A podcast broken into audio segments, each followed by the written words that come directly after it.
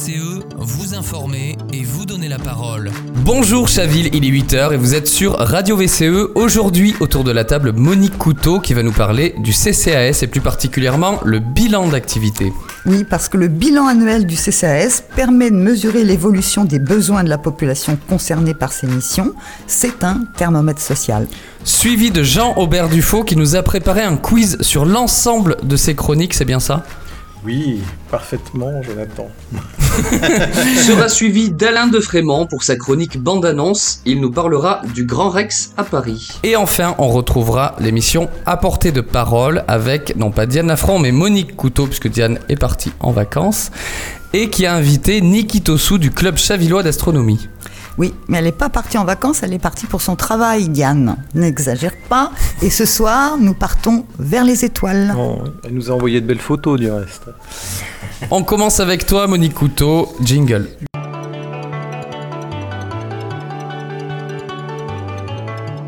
Dossier du quotidien avec Monique Couteau.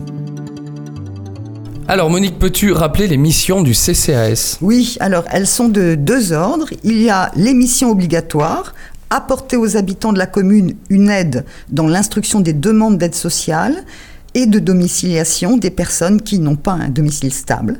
Et puis, il y a des missions facultatives qui ont été décidées par le conseil d'administration du CCS au fil des années et de la prise en compte des besoins recensés. Donc, notre CCAS est structuré en trois pôles.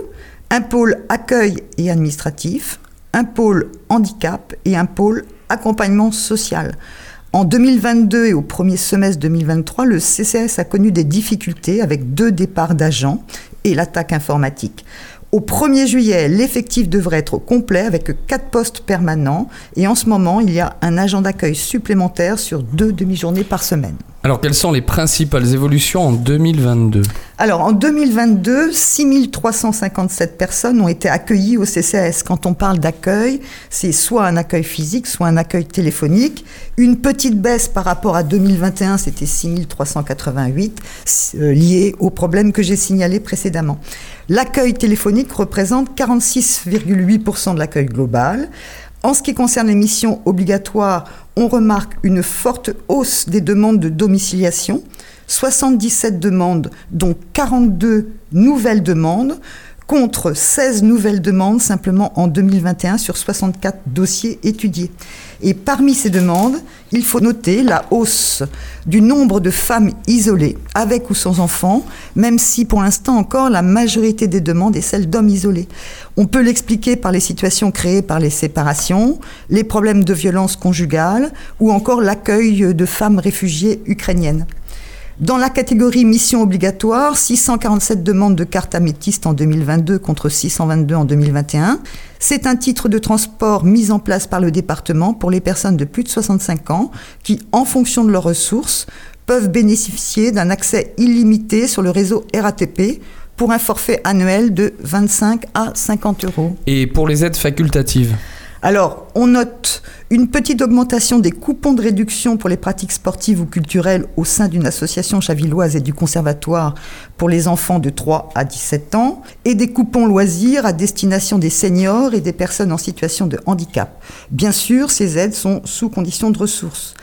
En ce qui concerne les studios loués à Haute-Seine Habitat pour les situations d'urgence, normalement prévu pour un hébergement provisoire de trois mois, renouvelable trois fois, le constat est que les locataires y sont hébergés plus longtemps que prévu, faute de logements sociaux disponibles et compte tenu de la fragilité de la situation sociale et financière des locataires. En 2022, deux locataires ont pu être logés dans le parc social et donc deux nouveaux locataires accueillis. Euh, sur euh, la question du français langue étrangère, le nombre de personnes qui suivent cette formation est stable et il faut noter que la Croix-Rouge a ouvert des cours de niveau plus facile.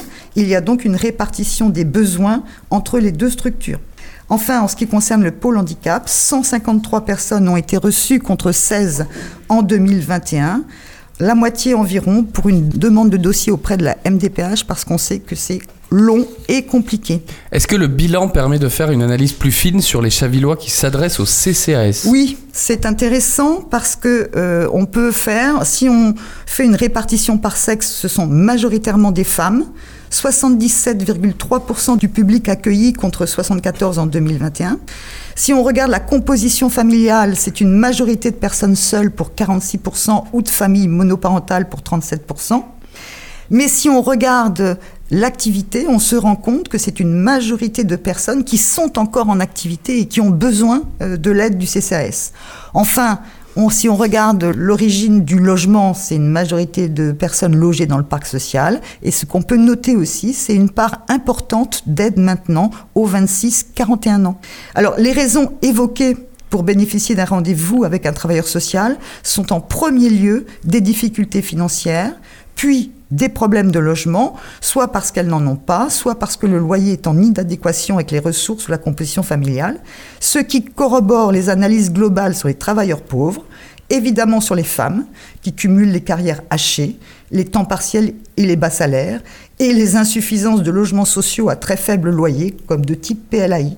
Toutes ces personnes ont été terriblement impactées et sont terriblement impactées par la hausse du coût de la vie et de l'énergie.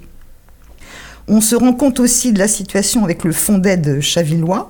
Les aides alimentaires y ont été en forte hausse, puis les aides aux factures énergétiques, multipliées par deux en montant d'aide par rapport à 2021, et les aides en numéraire.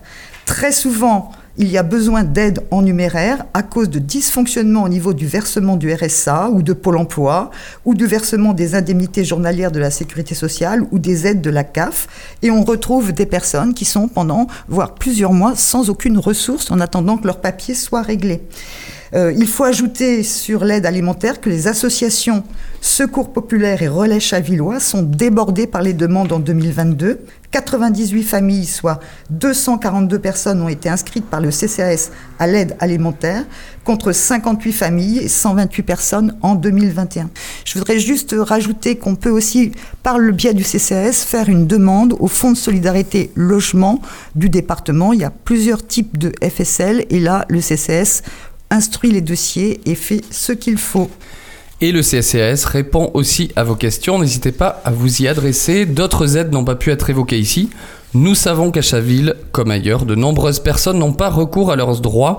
Vous pouvez aussi vous adresser aux associations, Secours Populaire, Secours Catholique et évidemment aux élus d'Anso de Vivant Chaville qui vous aideront sans hésiter. Merci beaucoup Monique. On passe tout de suite à la chronique Terre à Terre.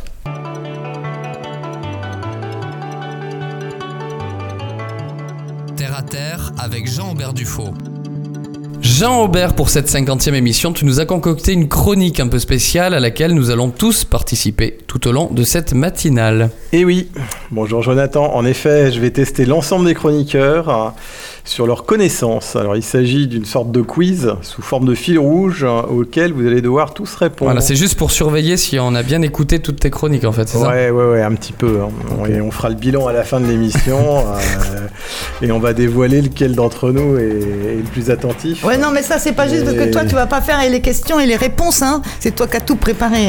si, si, non, mais je parle sous le contrôle de Jonathan B qui, n'est pas là, hein, donc les absents ont toujours tort et je comptais sur lui pour euh, nous faire l'huissier, euh, pour vérifier que, tout se déroulait comme il faut et que nous ne dérivions pas trop. Allez, vas-y, lance les questions, je suis prêt. Une question pour un champion. nous allons commencer par un petit échauffement. Donc au sujet euh, des trams dont on a parlé il y a pas très longtemps, donc ça, doit rester dans, ça, doit être encore présent à vos esprits. Alors qu'est-ce que la trame verte et bleue? Alors, une euh, méthode d'affichage public respectueuse de l'environnement. Une mesure du Grenelle environnement euh, visant à reconstituer un réseau écologique sur le territoire français pour préserver la biodiversité, ou une autre façon de se demander ce qui se trame. Bon, bah, elle est facile celle-là. Allez, une mesure du Grenelle environnement. Je réponds pas tellement c'est facile. C'est ça pas parce que c'est facile. C'est trop facile. Oui, oui, oui. T'as fait exprès là, j'espère qu'elles sont difficiles après. J'ai fait, exprès, mais c'est pour vous échauffer un ah, peu. vas-y, vas-y. Euh, Alors, oui, en plus difficile. Deuxième question. Une mesure. Donc, celui qui a bien répondu coche sa petite case. voilà, c'est votre euh, dernier mot, euh, la, Monique. Bon. Alors, que représente le bleu dans la trame verte et bleue? Là, c'est piège. Hein. Le ciel. le bleu du ciel. Le bleu du bleu blanc rouge ou le bleu des cours d'eau? Le bleu du ciel. Le bleu du ciel, évidemment. Alors moi je dirais euh, le on a, On a cours d'eau dans le public. le public a dit cours d'eau. Alors... Quel eh suspense Le public a raison. Ah, c'est des cours d'eau, donc euh, Jonathan Monique, bonne Dan. Donc...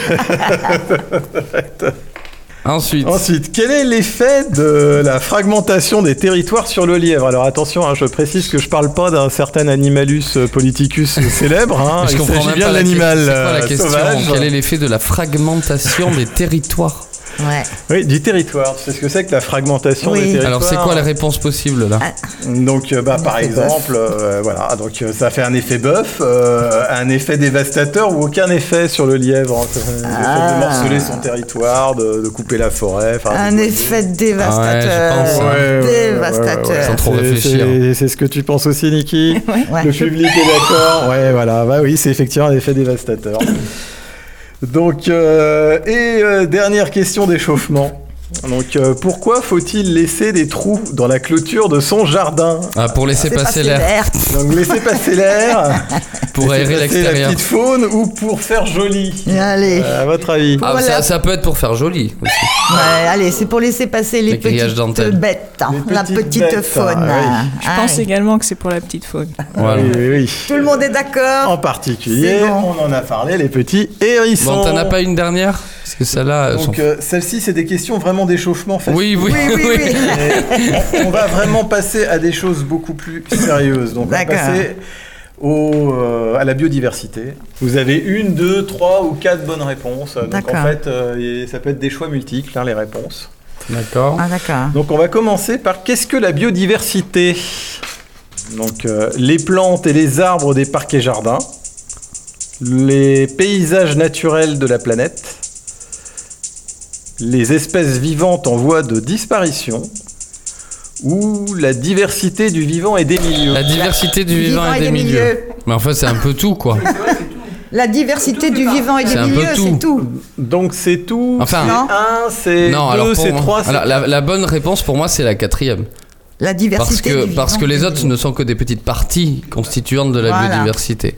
Et on a raison. C'est beau, hein, ma réponse est, belle hein, quand même. Non Niki, est-ce hein que c'est que la quatrième C'est la 1, la 2 ou c'est toutes ah. les en même temps Ah bah c'est tout en même temps. Non, non, parce que c'est pas la biodiversité, c'est une partie. Une partie de la biodiversité. Voilà, merci. On a un public qui me confirme. Bon, alors c'est quoi Je crois que je l'ai piégé parce qu'il avait prévu de dire c'est tout, mais je crois que j'ai tellement été convaincant qu'il est cité. Non, c'est tout.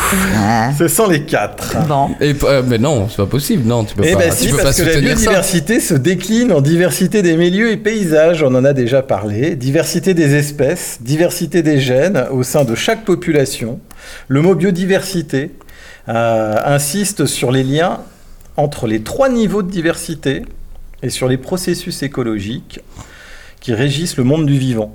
Donc c'est aussi un ensemble de relations, c'est la fameuse quatrième, qui tient les êtres vivants, comme la prédation, la compétition, la coopération. Très bien. Et c'est censé te donner raison, ça Ce que tu viens de dire? Ben oui. Allez. c'est un argument scientifique. Question suivante. Allez, ensuite. Alors, existe-t-il une biodiversité près de chez nous? Alors, ça dépend des saisons. Oui, elle est présente partout. Donc euh, uniquement si j'habite près d'un parc ou d'une réserve naturelle, ou pas du tout. Bah, elle est présente bah, partout. oui, oui. Elle est présente partout. Elle est présente partout. Attends, il va dire que les trois sont bonnes. Ça dépend des saisons. ah, il est en train de cogiter. Bah, euh, bon, elle est présente partout, quoi. Je... Est-ce qu'elle est présente partout Qu'est-ce que tu dirais, Niki Je pense qu'elle est présente partout. De toute façon. Et vous, Pareil. Pareil ah bah, c'est une bonne réponse. Allez, c'est bon, youpi Allez. L'homme fait-il partie de la biodiversité Bien sûr. Uniquement les uniquement les écolos. non, ce n'est pas un animal. Et non, il est à part. Mais bien sûr qu'il fait partie de la biodiversité. Moi, je dis que oui. Mm. Oui, tout à fait. Oui, oui, oui. Euh, n'en déplaise à certains euh, au conseil municipal qui pensent que ah. l'homme n'est pas un animal. Hein, J'en connais, je ne citerai pas les noms. Ah non, ne cite pas. Hein.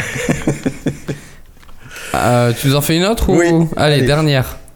Donc, d'où vient l'oxygène que nous respirons? Des Alors, justement, c'est un peu le sujet du jour. De l'espace, des plantes et des algues, des bouteilles d'hygiène des bouteilles d'oxygène géantes ou des nuages. Des plantes et des algues. Ah bah il y a un peu, il y a un peu de. Exactement. Attends mais il y a, attends, attends, attends. les algues et les plantes c'est sûr. Mais est-ce qu'il y en a je réfléchis si les nuages ont un rôle à jouer là-dedans parce que évidemment les plantes et les algues c'est la. Les nuages ils renvoient de l'eau. On me dit que non. Et l'oxygène que nous respirons, euh, il y a un piège. Hein. Mais si, les nuages, c'est l'eau, sans eau, pas de plantes. Non, les nuages ne font que renvoyer la. Mais ça ne joue pas dans la C'est vrai Merde. Allez. Voilà. Alors... Donc effectivement, et le plus important, ce sont les, algues, devant euh, les, plantes. Bah, parce que, ce ne sont pas des plantes, les algues, hein, il faut le savoir. C'est quoi? On en a parlé. Euh, ce sont des animaux, tout simplement, qui se reproduisent, euh, oui, qui pondent entre guillemets des œufs d'une forme d'œuf. Hein, mmh. Voilà. Et que, sauf les algues vertes, hein, qui sont des vraies saletés. Oui, bon, les algues vertes. Ah elles, là, elles produisent du méthane, elles ne produisent pas de l'oxygène décomposition qui produit le méthane. Voilà. Oui, c'est pas elle-même, c'est leur décomposition quand elle sèche et qu'elle qu pourrisse. Voilà. En Bretagne euh, des Côtes d'Armor, ils s'en souviennent. Hein. On aurait pu parler des bouteilles d'oxygène géantes également ou de bouteilles d'oxygène parce que pour ceux qui font de la plongée, ben, quand on, pour respirer sous l'eau, il faut des bouteilles. Hein, c'est logique. Hein. Bien, allez, on va passer. Ben, merci. En tout cas, Jean-Robert, t'en as d'autres pendant l'émission. Sur la fin, tu vas nous en sortir. Je vous en sortirai quelques-uns. trois, voilà. Bien, très bien. On passe tout de suite art et culture avec Alain de Frémont. Jingle.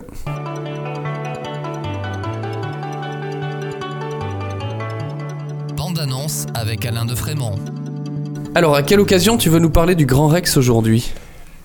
Eh bien, à son ouverture, le 8 décembre 1932, en présence de Louis Lumière, est projetée la version parlée du film de Henri Diamant-Berger, Les Trois Mousquetaires.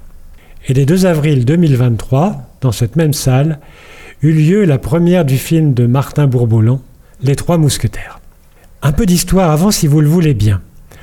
Au début des années 1930, Jacques Haïk, riche producteur du monde du cinéma, se lance dans la construction d'une salle exceptionnelle de 3300 places sur une superficie de 2000 m2 avec un plafond de plus de 30 mètres de hauteur la tour du toit culmine même à 35 mètres au-dessus du boulevard Poissonnière. L'architecte en est Auguste Bluissen, la façade est conçue par le sculpteur Henri-Édouard Navarre et la décoration de la grande salle par Maurice Dufresne. C'est une des plus grandes salles de Paris, avec le Gaumont Palace de la place Clichy et ses 6000 places, qui disparaîtra malheureusement en 1972. Mais revenons au Grand Rex. Et à son premier propriétaire, Jacques Haïk. C'est l'un des pionniers du cinéma français. D'origine tunisienne, il arrive en France avec sa valise en carton, puis devient un homme de music hall. Il lance l'Olympia et non loin, sur le même boulevard, le cinéma Gaumont Opéra. Puis, encore un peu plus loin, c'est le Grand Rex. C'est lui qui fit connaître Charlie Chaplin en France en le baptisant Charlot. Et cela a une grande importance pour la suite de l'histoire car la salle de cinéma est réquisitionnée par les Allemands le 2 mai 1941 et devient le Soldatenkino, un cinéma pour soldats. Une horloge éclairée est même installée dans la salle et un haut-parleur diffuse les horaires des trains pour que les soldats puissent rejoindre à tout moment leur régiment. Le décorateur Montmartrois, Henri Mahé, y peint une fresque dans l'entresol, fresque où apparaissent plusieurs grands noms du cinéma, dont Charlot. Mais, sous le Troisième Reich, Charlie Chaplin n'est plus en odeur de sainteté et son personnage est transformé sur la fresque en un clown anonyme au nez rouge. C'est à la faveur de l'épidémie du Covid, récemment donc, que l'actuel propriétaire, se replongeant dans les archives, a la stupeur de découvrir le Charlot originel sur une photo d'époque. La surface du clown au nez rouge fut grattée avec une grande patience et beaucoup de soin, afin de faire réapparaître la petite moustache et le chapeau de Charlot que l'on peut redécouvrir aujourd'hui. Mais au sujet de cette salle, j'ai entendu parler de la féerie des eaux. Mais oui, c'est juste. En 1954, les propriétaires, la famille Hellman, décide de projeter pour les fêtes de fin d'année un film de Walt Disney. Pour accroître encore la magie des lieux, il crée la féerie des eaux. 3000 litres d'eau sont projetés à 20 mètres de haut avec des jeux d'eau. Puis dans les années 1980, le réalisateur Luc Besson trouve l'écran de la salle trop petit et demande qu'on installe un nouvel écran de 300 mètres carrés pour la sortie de son film Le Grand Bleu. Ce nouvel écran fut ainsi nommé Le Grand Large. Jack Lang, ministre de la Culture de François Mitterrand, fit inscrire le Grand Rex et sa façade à l'inventaire des monuments historiques. La vocation de cette salle reste donc uniquement le cinéma Non, car la salle accueille encore, et accueille encore des spectacles vivants, des groupes musicaux et des stars comme Madonna en l'an 2000. Les propriétaires ont également le projet de créer un super restaurant sur le toit. À l'occasion d'une balade dans Paris, allez découvrir ce lieu fabuleux. Est-ce qu'on sait pourquoi ça s'appelle le Grand Rex? Quoi Rex Les étoiles, parce qu'en fait, euh, le plafond. Les Rex, c'est les chiens plus pour moi, ou le T-Rex à la limite. Oui, oui. Euh, non, mais les étoiles, en fait, des couronnes. Hein. Et en fait, le, toit du Grand Rex, enfin le plafond, de, la salle, est couvert d'étoiles. Et donc, euh, il y avait des effets en fait de projection lors euh, de la féerie des eaux. Et si on regarde bien, il y a des effets de couronne. En fait, euh, le, toit est en fait une, gigantesque couronne d'étoiles au-dessus des spectateurs. D'accord. Et mais Rex, ça veut dire, je vois pas le rapport entre étoiles et Rex. C'est le roi. C'est roi, c'est ça. C'est le roi. Bon, après l'Olympia, après le Gaumont, le roi, la monarchie après la, la mythologie grecque. Très bien. Merci. Une petite annonce d'agenda. Ah. La Passerelle des Arts, association culturelle domiciliée à Chaville, propose de faire découvrir les travaux de ses adhérents lors d'une exposition ouverte au public les 17 et 18 juin dans ses locaux. Le thème est Musique et musiciens. Chaque exposant a toute latitude quant à sa technique, acrylique, pastel, technique mixte. Des prix sont décernés aux trois œuvres sélectionnées par un jury de professeurs. C'est la troisième édition, après celle ayant proposé la forêt, puis la mode comme thème centraux. Où c'est? Eh bien, c'est 40 rue de la Passerelle, le samedi 17 de 14h à 19h, 17 juin, et le dimanche 18 de 10h à 18h. Et je dois vous quitter pour euh, des vacances euh, longues. Traditionnelles, les vacances traditionnelles, estivales. En attendant de vous retrouver en septembre, je vous souhaite un très bel été et bonnes vacances à tous. Merci, merci, beaucoup. Bonnes vacances, Alain. À, très bientôt. Et maintenant, on passe tout de suite à apporter de parole avec Monique Couteau. Jingle.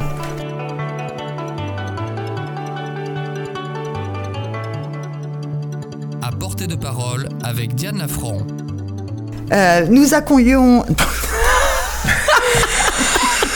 Oh, Tiens, tu nous la gardes, Jonathan. Alors, nous accouillons. Euh, pas, de, pas de rapport avec les planètes. Euh, bon, allez, je recommence. Il fait un peu chaud aujourd'hui. Non, non, non, non, Jonathan, tu la gardes celle-là. Tu, tu coupes pas. Hein. Vas-y. Euh, nous accueillons aujourd'hui à Radio VCE Niki Tosu qui est présidente de l'association du Club Chavillois d'astronomie, créée en 1993, qui se réunit régulièrement pour parler du ciel et pour observer ce qui s'y passe.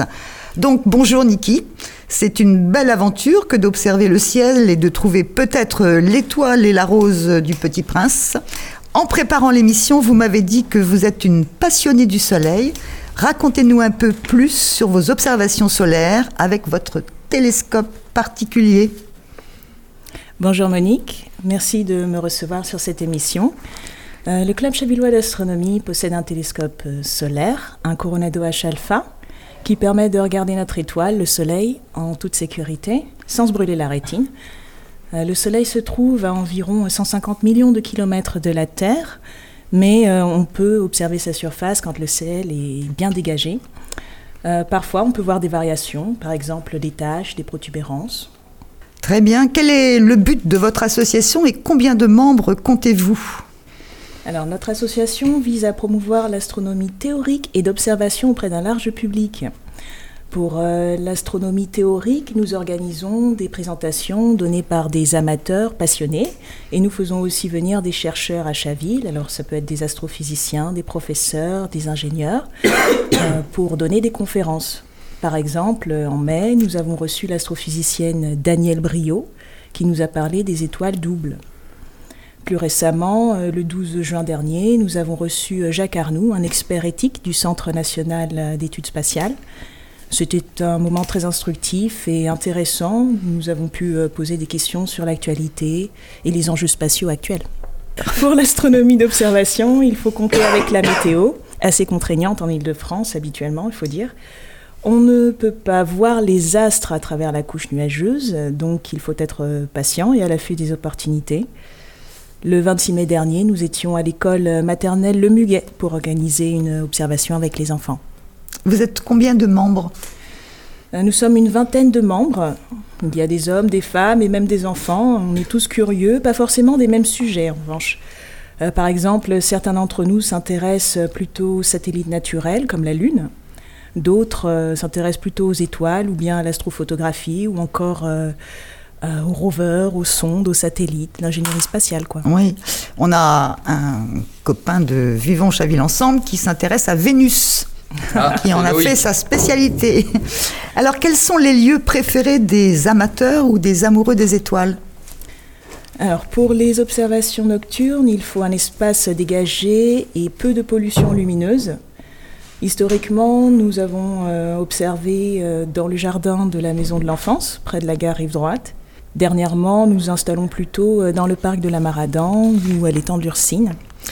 Et donc, quels sont les prochains événements euh, que votre association organise? Qui peut y participer? Euh, le prochain événement serait le 24 juin. Nous donnons rendez-vous aux Chavillois pour une observation de la Lune dans le cadre de On the Moon Again, qui est un événement mondial. Nous serons près de l'église Notre-Dame sur l'avenue Roger Salingro. Nos observations sont gratuites et ouvertes à tout le monde.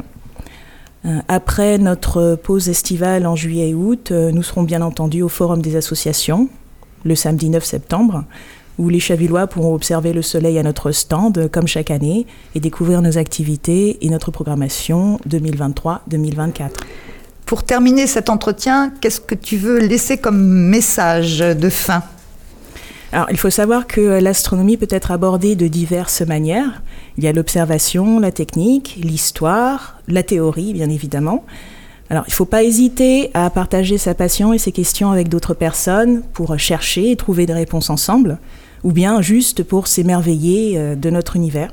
C'est ce qu'on fait justement au Club Chavillois d'astronomie. Et vous pouvez euh, suivre notre actualité sur notre Google site Chaville Astronomie. Merci beaucoup Niki d'être venu nous rejoindre aujourd'hui pour nous présenter l'association du Club Chavillois d'astronomie. Euh, vous pouvez aussi joindre l'association par mail. Chaville Astronomie tout, attaché hein, en gardant le E de Chaville, gmail.com et on rappelle le site, Google site Chaville Astronomie. Merci. Merci Monique, merci Nikitosu d'avoir porté la parole de l'association du club chavillois d'astronomie. Vous revenez ici au studio de Radio VCE quand vous voulez. C'était Jonathan de Nuit. À bientôt.